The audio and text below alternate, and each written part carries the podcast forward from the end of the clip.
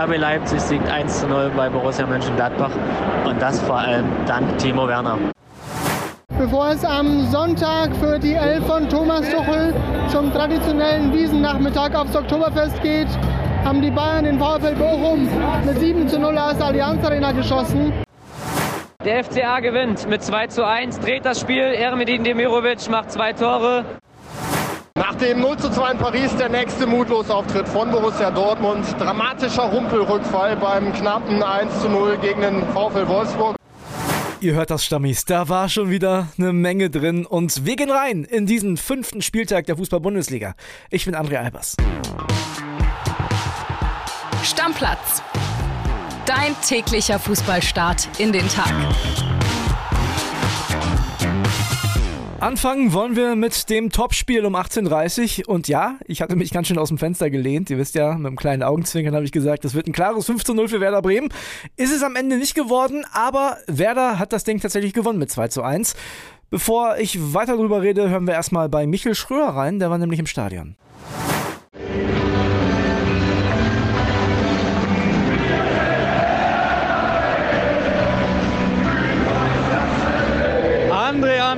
Ich hoffe, ich kann dir mal wieder etwas Gänsehaut-Feeling hier aus dem Weserstadion direkt ins Podcastbüro nach Berlin schicken. Werder gewinnt 2 zu 1 gegen den 1. FC Köln.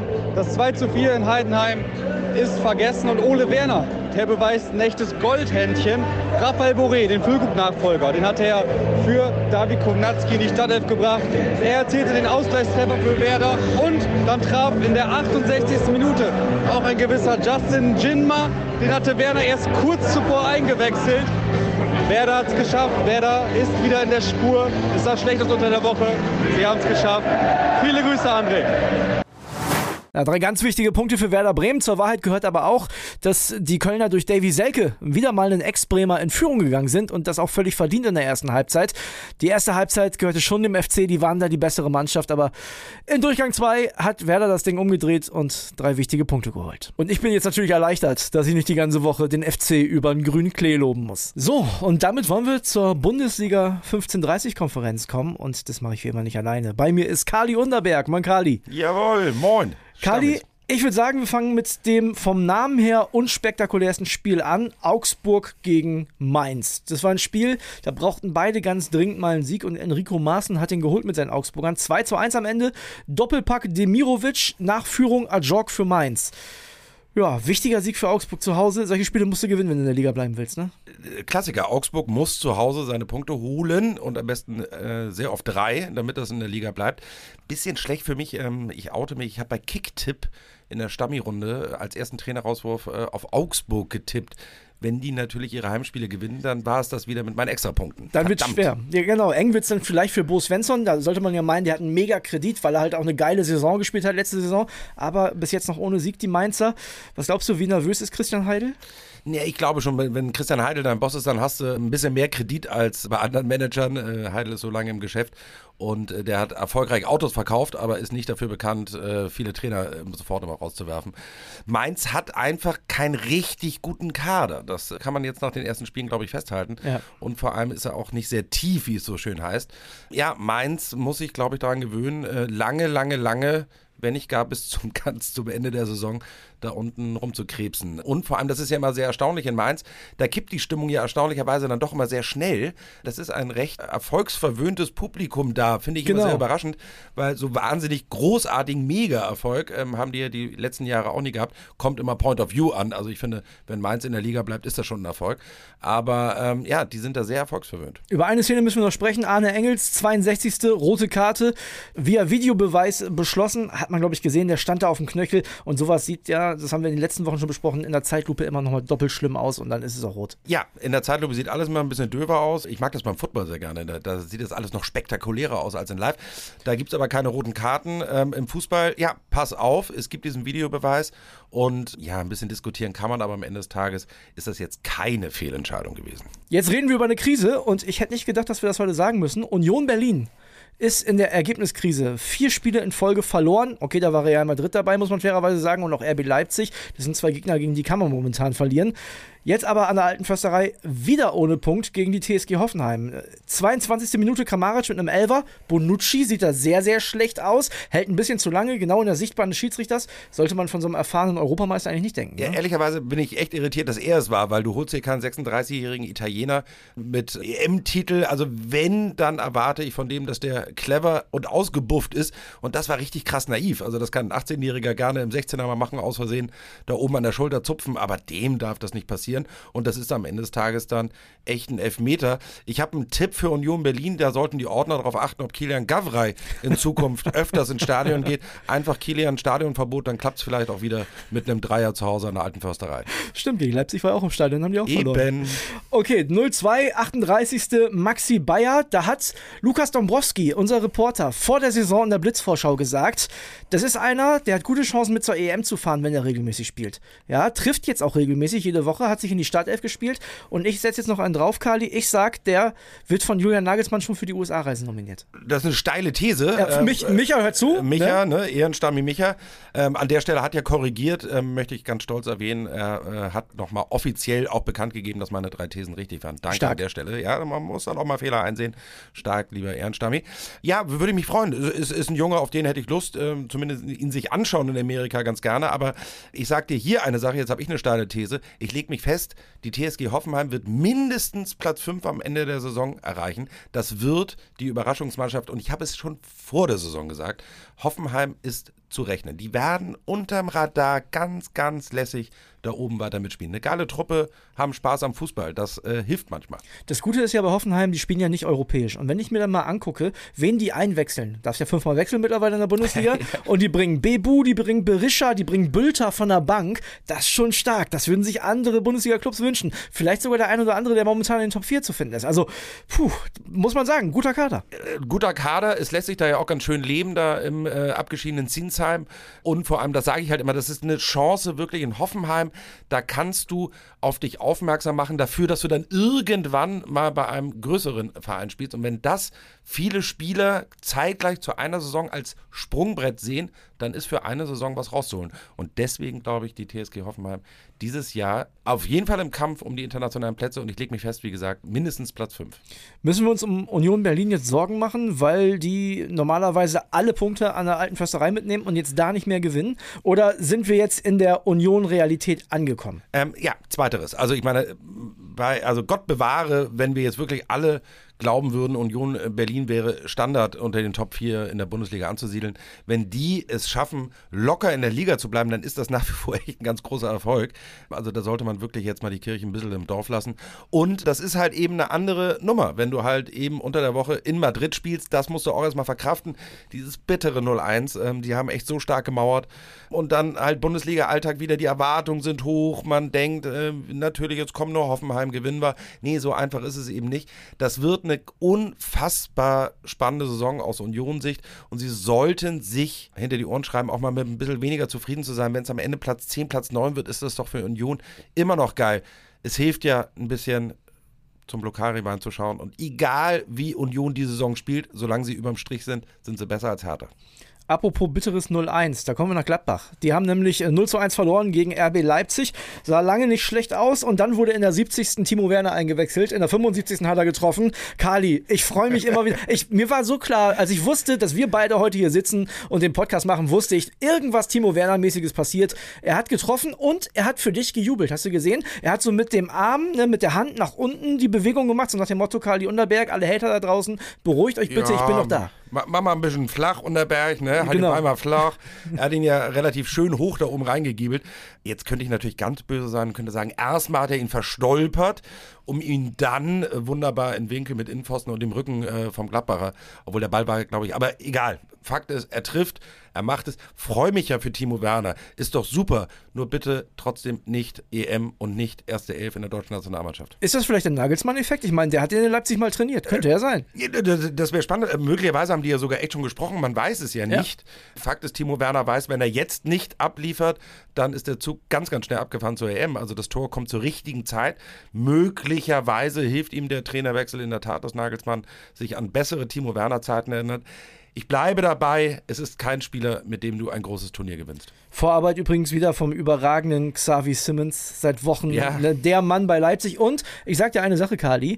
In den letzten Jahren hätte Leipzig da unentschieden gespielt oder vielleicht sogar verloren. Aber Leipzig ist in dieser Saison eine Mannschaft, die lange um den Titel mitspielen könnte. Und deswegen gewinnen die auswärts in 1 Ja, äh, es gibt ja viele Stammplatzhörer beim Stammplatz, die werden wissen, wer hat gesagt, dass der härteste Konkurrent um die Meisterschaft beim FC Bayern welcher Verein wird? Genau, RB Leipzig. Ich bin felsenfest davon überzeugt, dass die zumindest so lange die Rolle spielen, die Borussia Dortmund in der vergangenen Saison hatte, nämlich den Bayern am ersten Paroli zu bieten. Dann lass uns direkt rübergehen in den Signal Iduna Park zu Borussia Dortmund. Denn auch da sah es lange nach einem sehr schweren Spiel aus. Wolfsburg in Holland-Oranje hat gut dagegen gehalten, aber am Ende kam Marco Reus nach Vorarbeit von Julian Brandt und hat den BVB erlöst. 1-0 Heimsieg. Ich glaube, das ist das, was für Edin Terzic und sowieso den BVB momentan die größte Rolle spielt. Hauptsache die Punkte mitnehmen, denn spielerisch ist es einfach nichts. Da musst du durch durch diese Phase. Ja, hält jetzt ja schon ein bisschen länger an, aber ich meine, man darf eine Sache bei aller Kritik, die zum Teil auch absolut berechtigt ist, eine Sache nicht vergessen. Borussia Dortmund hat in diesem Kalenderjahr ein einziges Bundesligaspiel verloren. Das war das äh, berühmte 2 zu 4 in München. Ich glaube, es war das erste Spiel von Thomas Tuchel damals. Gut, kann man auch sagen, das äh, hätte man unentschieden spielen können, dann hätte man die Meisterschaft gewonnen. Lange Rede, kurzer Sinn. Die haben nur ein einziges Mal verloren in der Bundesliga. Aber es ist natürlich spielerisch nicht das, was sich Fans, Verantwortliche und letztlich auch wahrscheinlich der Trainer vorstellen. Aber Marco Reus hat mal wieder seinem Namen alle Ehre gemacht. Für mich ja ein sogenannter Döschenöffner-Spieler. Das war das 65. Mal in der Bundesliga, dass der das 1-0 geschossen hat. Und es gibt viele Spieler, die haben viele Tore gemacht, aber die schießen dann gerne mal das 3, das 4 oder das 5-0. 65 Mal in der Bundesliga das 1-0 schießen, finde ich à la. Und wir müssen halt bei all dem, was wir in den letzten Wochen über den BVB sagen oder gesagt haben, auch auf eine Sache achten. Dortmund momentan elf Punkte. Das sind nur zwei weniger als Tabellenführer Bayern München. Ja, sie sind ja dran. Sie sind ja dran. Insofern ähm, werden sie jetzt in Dortmund wahrscheinlich sagen, ja, äh, ihr Medien, ihr äh, macht da wieder die Krise, da ist gar keine. Fakt ist, spielerisch, mh, ergebnistechnisch, okay. Übrigens, Bayern München, letztes Spiel aus der Konferenz, 7-0 gegen den VfL Bochum. Und da sage ich dir, Kali, drei der letzten fünf Partien zwischen Bayern und Bochum sind 7-0 ausgegangen. Ja, und welcher Dödel erzählt es den ganzen Tag heute in der Redaktion? Unterberg. Was tippt Unterberg, nachdem er 4-0 bei Kicktipp erst getippt hatte? Er hat nicht die Cojones, tippt nur auf 5-0, obwohl ich die ganze Zeit gesagt habe, die gewinnen heute hundertprozentig 7-0 und das gibt's ja nicht, sie gewinnen tatsächlich 7-0. Aber wieder mal, ich habe keine Cojones beim Tippen. Und man muss ja ehrlicherweise sagen, da gibt es so viele Geschichten, die in diesem Spiel drin stecken. Ne? Erstmal, dass Schuppomoting von Anfang an spielt. Ja, also, war ne, überraschend. 4-4-2 auf Genau. einmal, aber äh, ja, starker Tuchel. Vier Minuten hat es gedauert. Da hat Schuppomoting getroffen. 1-0 für die Bayern.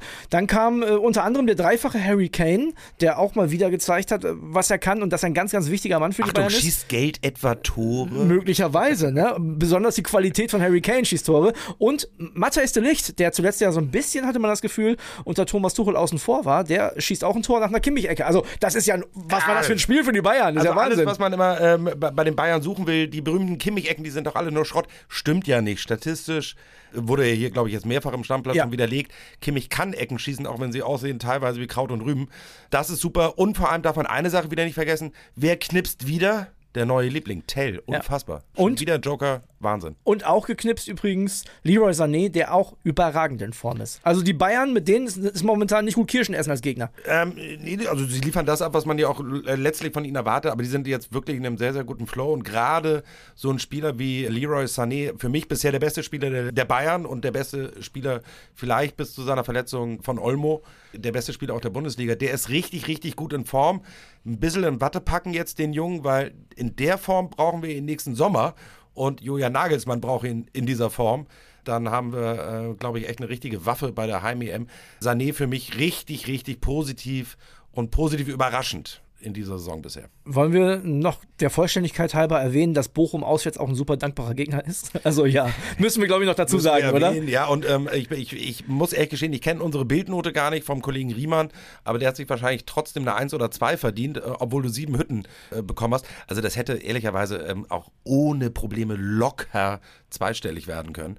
Ja, das ist dann ein sogenanntes klares Kräfteverhältnis. Lass uns noch kurz über die Mannschaft der Stunde reden. Die hat am Freitagabend gespielt und zwar den VfL VfB Stuttgart. Die lagen hinten gegen Darmstadt 98, aber das heißt bei den Stuttgartern momentan nichts. Vor allem, weil sie einen Mann haben, der trifft, wie er will. Noch mehr als Harry Kane. Serhu Gyrassi. Zehn Tore nach fünf Spielen. Der hat jetzt schon zweistellig getroffen. Wahnsinn. Wollen wir jetzt schon wieder hochrechnen wie bei Lewandowski damals? Ich glaube, ähm, das wird nicht so ausgehen wie bei Lewandowski also, damals. Äh, äh, Gott hab ihn selig. Ähm, Gerd Müller wird aber vom Himmel runterschauen und wird schauen, ist da jetzt etwa ein zweiter Spieler, der meinen Rekord knacken kann nach Robert Lewandowski? Aber ja, das ist spektakulär und vor allem, das sind ja auch keine Zufallsdinger, die er macht, sondern das sind immer richtig geile ja, Hütten. Schöne Tore. Ähm, das einzige Problem für Stuttgart ist, ich glaube, der kann jetzt schon klar für sich sagen, nächste Saison nicht mehr Schwabenländle, weil also wenn der nicht für eine richtig satte Summe nach England wechselt, dann fresse ich einen Besen. Als VfB-Fan hätte ich schon Angst vor der Winterpause, sag ich dir ehrlich. Also wenn das so weitergeht, ich glaube, der Girassi, der ist ja auch schon 27, das vergisst man immer schnell, der wird die erste Chance nutzen, so richtig viel Geld zu verdienen. Da bin ich mir sehr sicher. Also wenn dann ein Club aus England kommt, ich sag mal wie Chelsea, läuft es in der Premier League nicht so richtig und die kommen mit einem dicken Vertrag um die Ecke, dann kannst du auch im Winter, glaube ich, Girassi nicht halten. Äh, es gibt ja immer zwei Clubs, die im Winter angreifen, das ist Chelsea oder Man United, was genau. immer nicht so läuft, aber Kohle ist da. Das kann sein. Und ehrlicherweise, wenn Stuttgart dann nicht mehr in der Tabelle so weit oben steht, wie sie es jetzt tun, sondern da sich einreihen, wo wir es alle erwarten, eher so Platz 7, 8, 9, 10, 11, dann sollte man in Stuttgart tatsächlich sehr gut überlegen, ob man im Winter sogar schon richtig Asche mitnimmt. Andererseits, wenn sie halt aufgrund seiner Tore weiter da oben sind, dann darf sie sich natürlich nicht verkaufen, weil dann könnte Stuttgart das Unmögliche möglich machen und äh, in Europa auf einmal spielen. Das wiederum ist ja eigentlich der naturgegebene Anspruch im Schwabenländle. Ja, ich glaube, wir müssen, weil es auch so ein bisschen unser Job und unsere Aufgabe ist, es einmal einordnen beim VfB. Denn wenn man sich das Startprogramm anguckt, klar, die haben jetzt viermal gewonnen, das klingt super, haben gespielt, zu Hause gegen Bochum, zu Hause gegen Freiburg, in Mainz und zu Hause gegen Darmstadt. Das sind alles Mannschaften, die kann man als VfB Stuttgart durchaus mal schlagen und haben eine Klatsche gekriegt in Leipzig. Also die haben jetzt auch nicht das schlechteste Startprogramm gehabt, muss man ehrlicherweise sagen. Genau, aber, aber musst du erstmal gewinnen. So, jetzt sagst du, das muss man erstmal nutzen. Ne? Das ist wie beim Basketball im Freiwurf, sagt auch, ja, das ist ja leicht, das ist ja kein Gegner. Er muss ja trotzdem erstmal einen Freiwurf reinmachen und das macht Stuttgart in einer Art und Weise. Und eben das Entscheidende ist, die Art und Weise, wie sie es machen, denn das ist richtig geiler Fußball. Das ist nicht nur Zufall, sondern es ist viel Einsatz, es ist viel Freude. Viel Sebastian Hoeneß auch. Ne? Offensichtlich kann ein Hoeneß auch trainieren. Ich hätte ja mal wahnsinnig gern Uli oder Dieter Hoeneß, sein Vater oder sein Onkel, mal als Trainer erlebt, weil oben von der Tribüne da immer einen wegschimpfen, das ist ja leicht. Die beiden als Trainer. Aber das werden wir nicht mehr erleben, ist ja wurscht. Ein Hoeneß ist auf jeden Fall ein erfolgreicher Trainer. So scheint es zu sein in dieser Saison. Zwei Spiele haben wir heute noch, Kali, da gucken wir drauf. 15.30 Bayer Leverkusen gegen den ersten FC Heidenheim. Vom Papier her erstmal eine klare Sache, vor allem wenn man sich den Xabi Alonso Fußball anguckt. Da ist es nicht nur das Ergebnis, sondern auch die Art und Weise. Ja, das ist der Fußball bisher. Jetzt ziehen die Bayern unter Tuchel ein bisschen nach, aber bisher der Fußball, der genau so geplant ist, wie er dann ausgeführt wird. Und das macht Leverkusen einfach wirklich wahnsinnig stark und gut. Das ist alles so gewollt und für, das ist alles sehr erfolgreich. Für mich ein 3-1, was hast du? Ähm, ich, ich tippe auf ein 4-3, weil ich ähm, einfach natürlich Heidenheim auch ähm, einfach wahnsinnig sympathisch finde. Das, was die bisher in dieser Saison auch schon zeigen in der Bundesliga, das bringt einfach wahnsinnig viel Freude, das bringt wahnsinnig viel Spaß. Und die spielen mit ein offenes Visier, also viele Tore, aber das wird Leverkusen am Ende dann mit einem Dreier nach Hause nehmen. Und dann haben wir noch ein Spiel, super interessant, zwei Sieger aus der Euroleague, Eintracht Frankfurt gegen den SC Freiburg finde ich total schwer zu tippen. Ich glaube, bei Kicktipp habe ich äh, auf einen knappen Eintracht-Heimsieg getippt, aber da kann für mich alles passieren. Kann alles passieren, deswegen Achtung, Überraschung, wenn Unterberg tippt, was macht er? Sicher ein 1-1. Ein 1-1, ja. Ja, aber das ist so ein bisschen, in der, in der Tat, auf beide Mannschaften bin ich gespannt. Ich glaube, das wird für beide eher eine, eine etwas Achterbahn-Rollercoaster-Saison und da wird nicht viel Großartiges ganz oben in der Tabelle bei rausspringen am Ende. Könnte jetzt ja vielleicht auch eine Rolle spielen, dass Freiburg in Piräus war und Frankfurt zu Hause gespielt hat, ne? Also und jetzt ja auch wieder das Heimspiel hat. Also ist vielleicht auch von den Körnern her ein bisschen besser. Ja, aber jetzt ne, immer so ein paar Tage konnten sie ja auch schlafen, die Jungs jetzt. Und jetzt ist ja Griechenland, äh, Deutschland jetzt ja auch kein 24-Stunden-Flug und die Jungs werden auch ihre Beine auch im Flieger etwas länger lassen dürfen als wir beide, wenn wir wieder nach Malle fliegen. Wir gucken uns das an und machen für heute einen Deckel drauf, Kali. Bis dann. Deckel drauf. Stammplatz. Dein täglicher Fußballstart in den Tag.